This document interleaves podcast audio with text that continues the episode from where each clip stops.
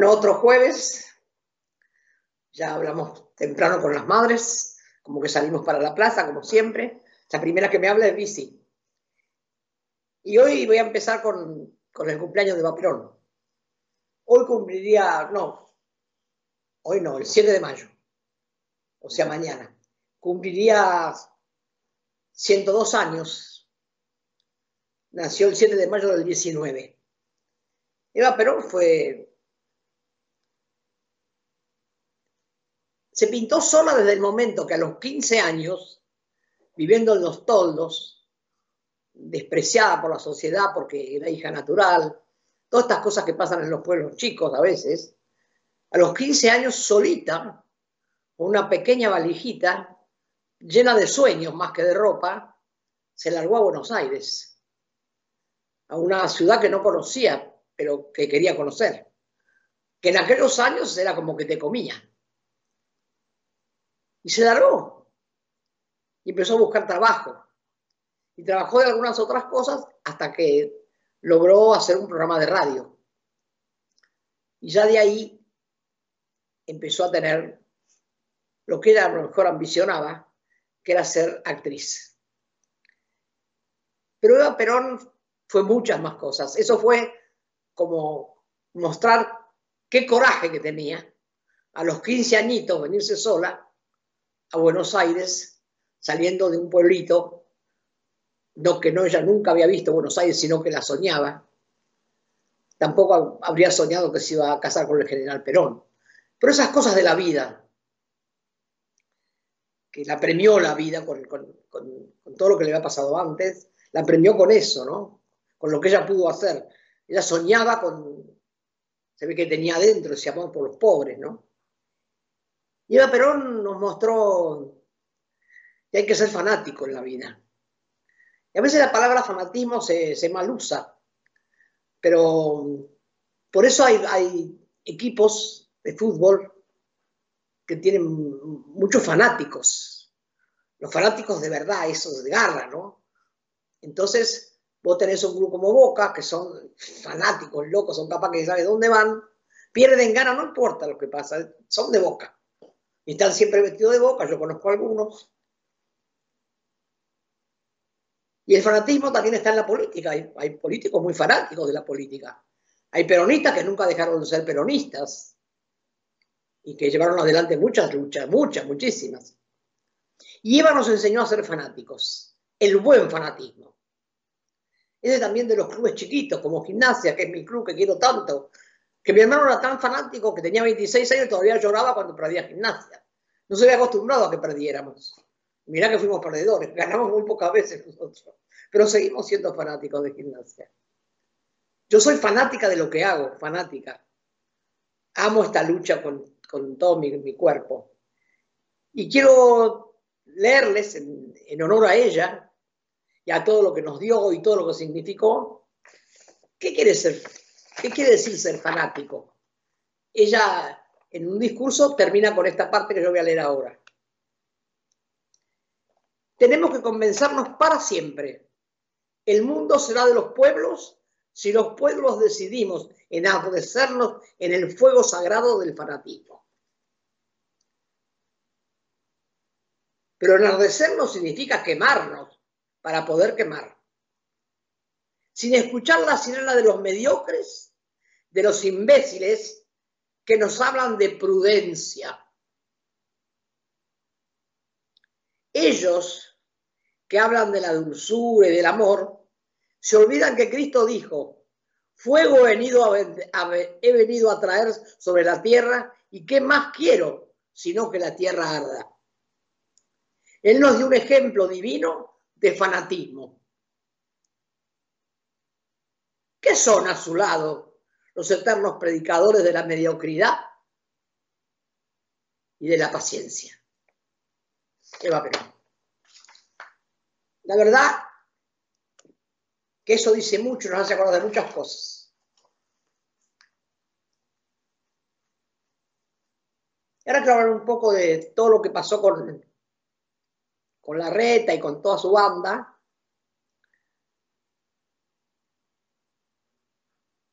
Ahora están muchos admirados de lo que hacen, pero nadie quiso escuchar a las madres cuando empezamos a decir lo que eran. Desde que llegaron hicieron de todo. Destrozaron el país y no se endeudaron. No vamos a contar eso, que ya todo el mundo lo sabe. Pero ahora va mucho más allá porque están haciendo su campaña política y quieren que fracase el presidente, que fracase el gobierno nuestro, para ellos, de su, mediocridad, sin ningún fanatismo, lleguen otra vez al poder acompañados de los Estados Unidos. Porque ahora la reta ya se reunió con el embajador de Estados Unidos. El otro día, después que se consiguieron que los, los sucios jueces o los burros, porque de un burro solo patada, no se puede esperar otra cosa. Le votaran a favor para que él haga lo que quiera, anulando lo que vea la, ley del presidente o el, o DNU del presidente. Ellos hicieron todos los que quisieron de esos decretos, pero siempre sirvieron. A los que hizo el presidente fueron a la Suprema y ya está. Nosotros tenemos que pensar que estos son los mismos que apoyaron la dictadura. Pero ya, ¿cuántas veces lo voy a repetir?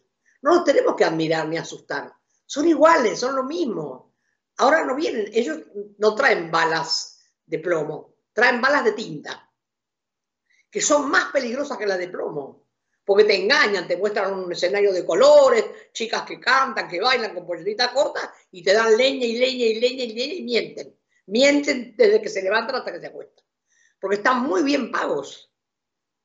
¿Por qué están bien pagos? Por la pauta publicitaria que le pone nuestro gobierno. Eso es lo que no entiendo. Le ponen una pauta publicitaria tan grande, tan grande a Cariña Nación, que le pueden dar a los periodistas para que digan lo que quieran y a las chicas para que se vistan como quieran y que hablen peste de todos nosotros, porque es mucha la plata que se les da, demasiada. Entonces no nos tenemos que asustar. Lo que tenemos que pensar es qué vamos a hacer nosotros. Dejémonos de llorar en los rincones. Cuando hay un problema hay que pensar qué vamos a hacer para solucionarlo. Y ahora tenemos unos cuantos problemas.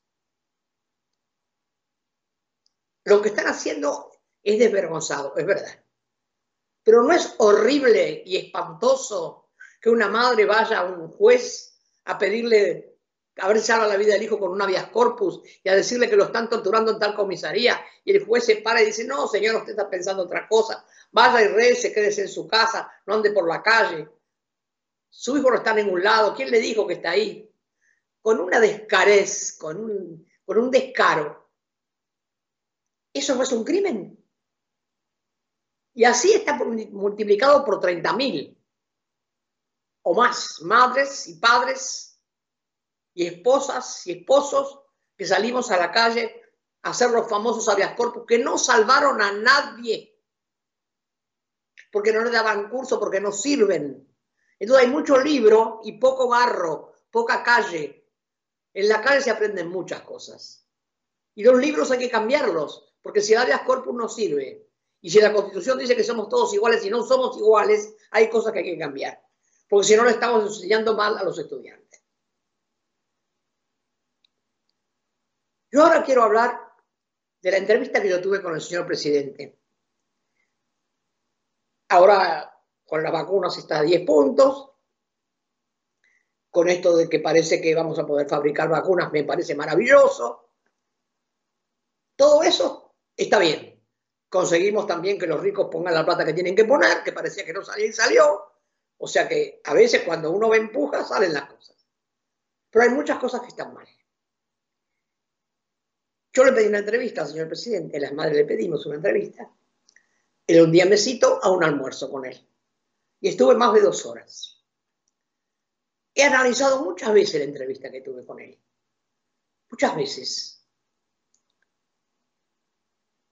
Y yo lo, lo que más le fui a pedir es lo que creí que tenía que hacer. No porque soy una pitoniza, sino porque tengo mucha calle. Y tengo muchas entrevistas y conocí mucha gente que sabía mucho, diez veces más que yo, y que me habló y, y aprendí y entendí un montón de cosas. Nos sentamos a almorzar. Yo no almorcé porque si almorzaba no podía hablar. Así que él me decía, ¿no va a comer? Digo, no, no, yo quería hablar, aprovechar el tiempo. Él comió tranquilamente. Yo le voy a decir que por favor, con otra ley, igual que la había hecho, que había hecho Macri, esos decretos de necesidad y urgencia, con el mismo volviera volviéramos a tener la ley de medios que teníamos antes. Él la sacó con un decreto, nosotros la pongamos con otro. Porque si no nos iba a ir mal. Porque ya veíamos cómo eran los medios, cómo era Clarín, todo lo que había pasado, ya conocíamos mucho, yo le explicaba. Él me escuchaba. Por lo menos creí que me escuchaba. Mientras almorzaba.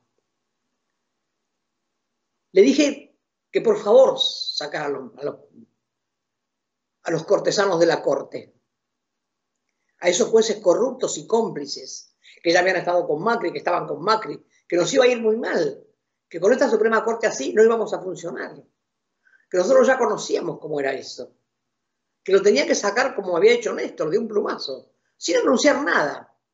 Para eso el pueblo lo había votado. Y él estaba, en ese momento, estaba engolosinado porque había ganado.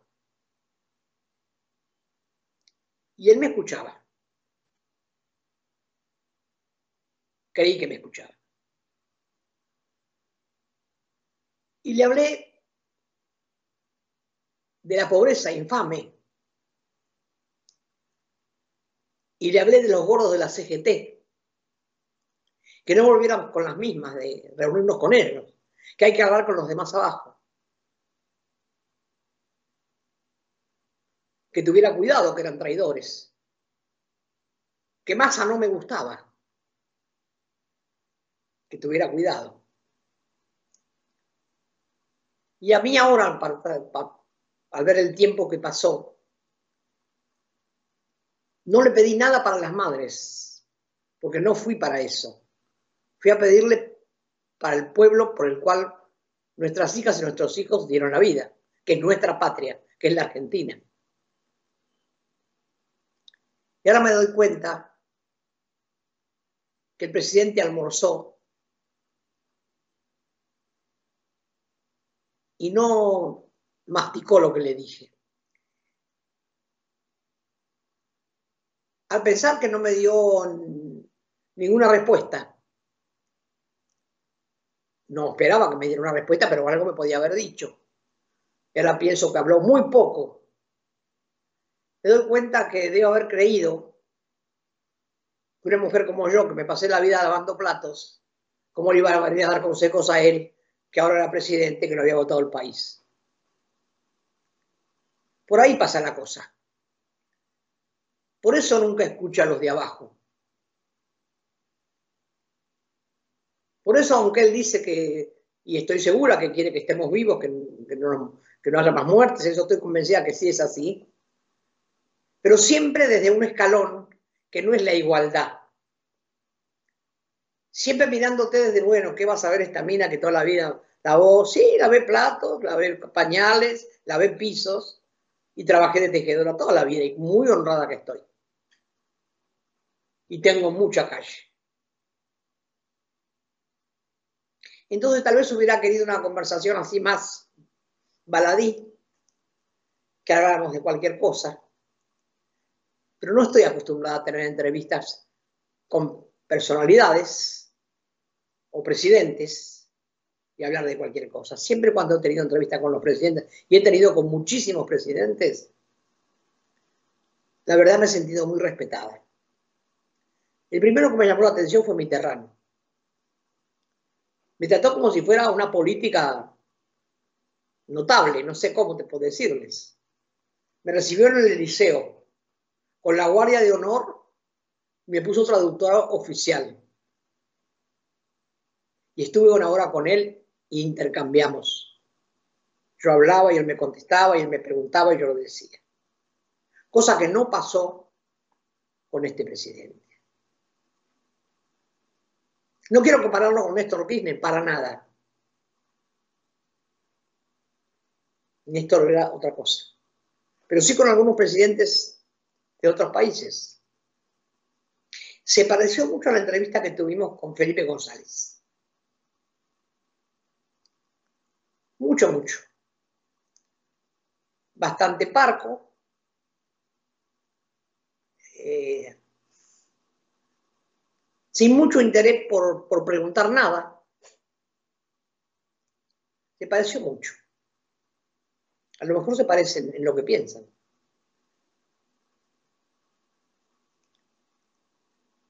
Lamento que no haya tenido en cuenta ninguna de las palabras que le dije. Pero me quiero hacer eco de un pedido del otro día, cuando estuvieron en, en mi ciudad, mi querida ciudad de Ensenada. Haga lo que tiene que hacer, haga lo que el pueblo le está pidiendo que el pueblo lo va a apoyar. No se queje, presidente, si después este propio pueblo no lo vota. Lo vamos a volver a votar si hace las cosas que hay que hacer. Si no, va a quedar en el camino. Los pueblos, aunque usted, aunque usted crea que no sabemos, o que somos ignorantes, o que no tenemos un nivel académico para estar a donde está usted, Sabemos muchas cosas que a veces los que gobiernan no saben. Y por eso les va mal. Y a los que le va bien están muchos años, es porque pusieron el oído donde tenía que ponerlo. Si no, mire Perón y Evita y Cristina y Néstor. ¿Cuántos años durará? Para darnos felicidad. Nos escucharon. No escucharon solo los bombos y los aplausos. Escucharon también lo que le pedíamos, lo que necesitábamos. Basta de pensar que los precios los van a poder controlar. No, señor presidente, no los va a controlar si usted sigue con ese sistema. Ni los precios, ni la carne, ni las vacas, ni nada de eso. No los va a controlar. Cada vez van a estar más caros, cada vez se puede comprar menos con más plata, que nos dé una carretilla de plata. No se puede comprar yo tengo jubilación y pensión y no me alcanza. No me alcanza. No, no llego a fin de mes. Y vivo sola. Pero como soy vieja, preciso comprarme muchas cosas que valen una fortuna. Que no, pero son de primera necesidad. Ahora quiero pensar cuando hay una sola jubilación y son dos. ¿Cómo van a hacer con esa miseria que se gana? Aunque sea no le den plata. Ahora hagan una buena bolsa con, cosas de verdad, no con, con juguetitos de juguete. Con la comida que se necesita. Con carne, con lentejas, con quinoa, con garbanzos, arroz, polenta y fideos. Toda la vida han comido los presos y los pobres y siguen comiendo. Así que lamento que no me haya escuchado, porque me doy cuenta que no me escuchó. Van a saber en qué pensaba cuando yo hablaba. Pero bueno, así son las cosas. Yo voy a seguir hablando, voy a seguir pidiendo y voy a seguir haciendo, porque hay mucha sangre en este pueblo que se ha derramado y voy a decir algo muy triste y muy doloroso, muy espantoso. Hay una pandemia y una epidemia, desde que tengo uso de razón, que es el hambre en los pueblos que nos dicen pobres, aunque tengamos países ricos. Mueren miles de niños por día de hambre. Y de esa epidemia nadie habla. También en nuestra patria. Hasta el jueves que viene.